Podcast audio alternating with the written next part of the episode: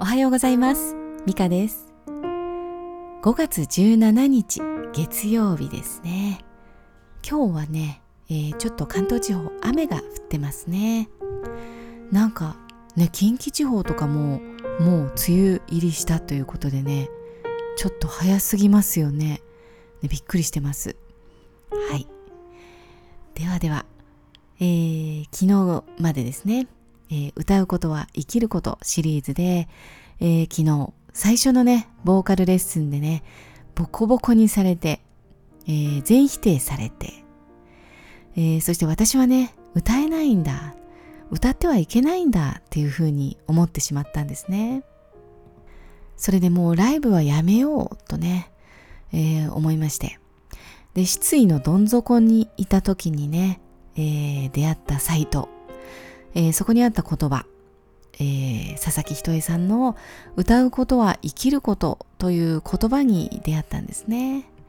えーそれでレッスンを始めて、えーひとえ先生にはね、めちゃめちゃ褒めていただいて、伸ばしていただいて、でそしたらものすごい自信を持つようになったんですね。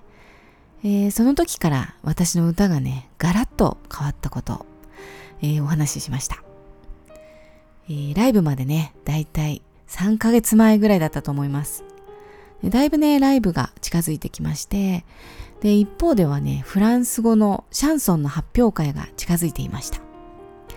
えー最後のね、方の練習で、伴奏の方にね、えー、ずいぶん変わったね、努力したんだねって言われました。それでその努力という言葉にね、ハッとしたんですね。私努力してない。努力したわけではないと。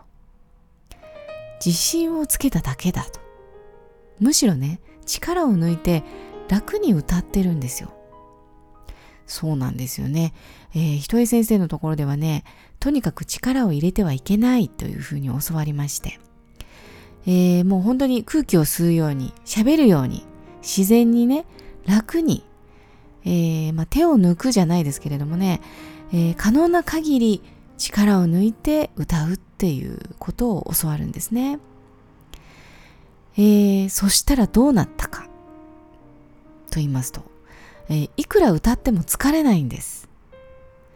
気づけばね、3、4時間歌い続けてるなんてこともありました。えー練習はですね、普段、あの、自転車でね、近所のスタジオまで行って、えー割とね、広いスペースなんですけれども、そこでね、一人ライブみたいにして、やりたい放題やるんですよ。時には踊りながらとかね。なんか、防犯カメラとかどんな風に映っちゃってるのかなと思うんですけど。でもね、全然疲れないんですよ。もう楽しくなってきちゃって、どんどん乗ってきちゃうみたいなね。それでね、あっという間に、まあ最初に掲げた課題、10曲歌えるか問題っていうのがね、難なくクリアしてしまったんです。はい、そしてね、シャンソンの発表会ではね、まあ大きなホールですよ。で、そこではね、私の大好きなね、えーシャンソン歌うんだったらこれやりたいっていう曲、愛の賛歌を歌いました。エディット・ピアフとかね、有名ですけれどもね。それでね、すごい張り切っちゃったんですよ。もう、これまでのね、思いをすべて出し切ろうとか思ってね。でもライブまでの、まあなんかすべてを出してみようみたいなね、張り切っちゃったんです。そしたらですね、最後の一番いいところ、もう神様みたいなところがあるんですけれども、フランス語ですけどね。でね、そこでね、声が裏返っちゃったんです。やっちまったんです。でね、これまでね、練習では一度もなかったんですよ。そんなこと。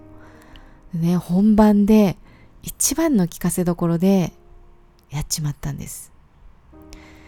もう落ち込みましたね。ひゃーって。もうこんなことあるんだと思ってね。ああ、力入れちゃったなっていうか、まあ、入っちゃったんだなっていう。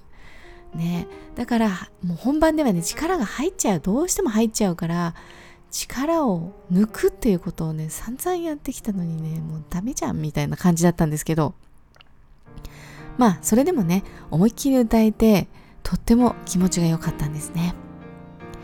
えーそれからね、数日して、その発表会のね、アンケートが届きました。それでね驚いたんですけどそのねやっちまった愛の参加がねダントツで良かったという感想だったんですね、えー、実はねその時もう一曲歌ってまして、えー、そちらはね割と楽にね完璧に歌えたんです。でもねそちらの感想はまあ良かった。うん。合ってるみたいな感じでねいただいたんですけどで愛の参加の方はねすごく良かったなだったんです。もうびっくりしました。あんなやっちゃってもですよ。ねそうなんだ。外してもいいんだ。ってね。まあ外さない方がいいんでしょうけれどもまあプロの演奏とかではねお金を払ってね、えー、聞いている方にとってはそんなのね許せないかもしれないんですけれどもまずねお客様がね何を期待しているかっていうのが違うんですよね。別にね完璧なものをね求めているわけではない、え、そんなものをね聞きに来たわけではないんですよね。その皆さんがその精一杯歌うっていうのを聞きたいんだっていうね。それで皆さん満足されるんだっていうことをね知りました。うん。でもですねそういえばね思い出したんですけど私はねチェロが好きでね、えー、始めた頃っていうのはねほんとなんかもうすごい毎月のようにね、えー、プロのチェロのコンサートに行って、えー、どうやって弾いてるんだろうってねよく研究したんですねもうかぶりつきとか、自由席だったらね、絶対もう最前列、最前列ですよ。ね、もう嫌だったでしょうね。気持ち悪いっていうかね ストーカーみたいにね。でもね、やっぱりね、近くだとすごくいいんですよ。息遣いとか分かってね。わあ、ここで息吸うんだ、みたいなね、チェロなんですけどね。えー、それでね、ある時、念願のね、もう大好きな神様、ヨーヨーマ様のコンサート、サントリーホールでね、チケット、やっとの思いでゲットしまして、しかも最前列ですよ。うん、行ったんですよ。でもその時はね、もちろん一人ですよ。もう誰かと一緒に行ったりはしません。もう一人でね、研究ですからね。そしたらですね、驚くことに感動できなかったんですよ。もちろんね、完璧な演奏でした。えー、バッハの無伴奏でしたね。もう私も何度も何度も CD で聴いてね。うん。で、そのコンサートではね、もうそれこそ一つも乱れず、一つもミスせず、それこそね、息も乱さず、無駄なことも一つもない。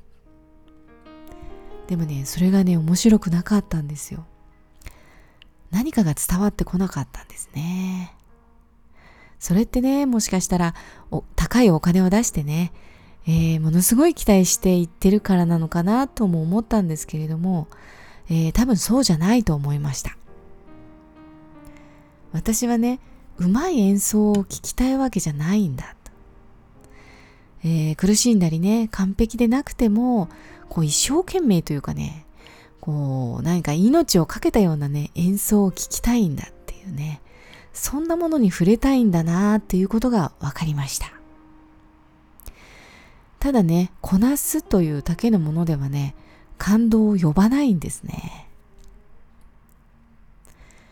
えー、ちょっとね、余談になってしまうんですけれどもね、前にね、オケで、えー、指揮者のね、えー、有名な小高忠明さんのね、指揮でね、演奏したことがあるんですね。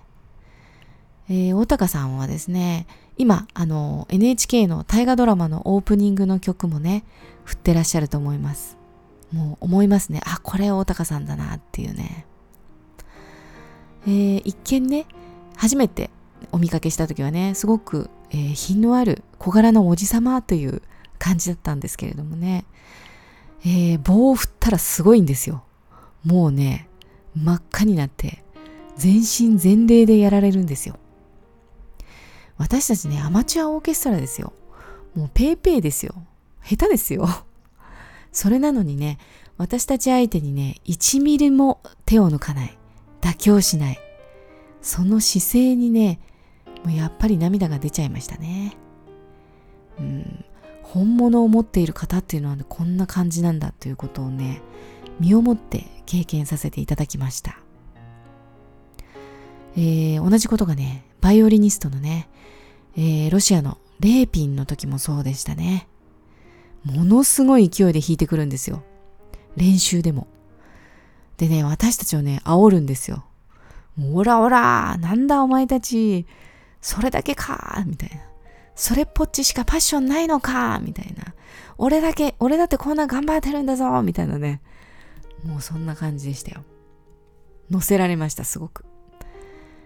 ねえ、そんなとこなんですよね。アートというものはね。うん。